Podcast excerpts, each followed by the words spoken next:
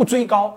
不追涨，很多粉丝在后台问我啊，新能源车板块还能上车吗？今天咱们就聊聊这个板。新能源车这个板块呢，已经被炒作过两波了啊。第一波是二零一六到二零一七年暴涨了一轮，当时大概涨了有两到三倍，我当时那波也是参与的。第二波呢是二零二零年底到二零二一年这波啊，波澜壮阔，可以说涨的是非常之高，很多公司涨了五到十倍。那到了现在二零二一年的九月份了，很多公司可以说是都非常之贵啊。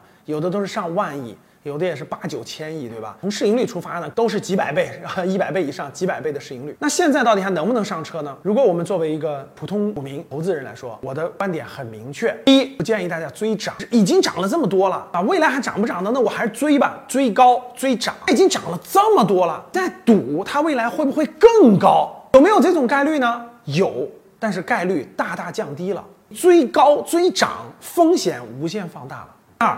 如果看好这个行业，大家看过去各个行业的涨幅，一般它涨得特别贵了以后，它一般都会有回调。调到一定程度，相对估值合理的时候，如果你还看好它的未来，你再介入可能更好一点。我个人的判断，新能源车零七年被炒作了一波，对吧？这波炒作已经到了一个比较高的高峰了。我个人觉得，消化这个高估值，消化这个高估值，可能还是需要两年左右的时间的。等消化完以后，它做一个合理估值，可能未来市场资金再炒作一波，甚至创出更高的新高，有没有可能性呢？有可能性。但是现在来说，阶段性高点的阶段。性顶点的这个可能性更大一些，所以我个人的观点是不追高不追涨，去选择市场上现在还没有启动或者刚启动不久的板块或者行业，获胜概率更高。第二点呢，我想说的是，确定了大趋势的新兴行业，它也不可能是一步涨到位的啊，它也是波浪形的，涨涨调回来，再涨涨再调回来，再涨涨再调回来，一步到位的可能性是非常少，所以这点也供大家做参考。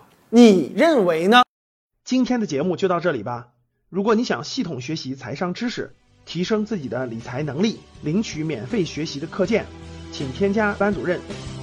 我们下期见。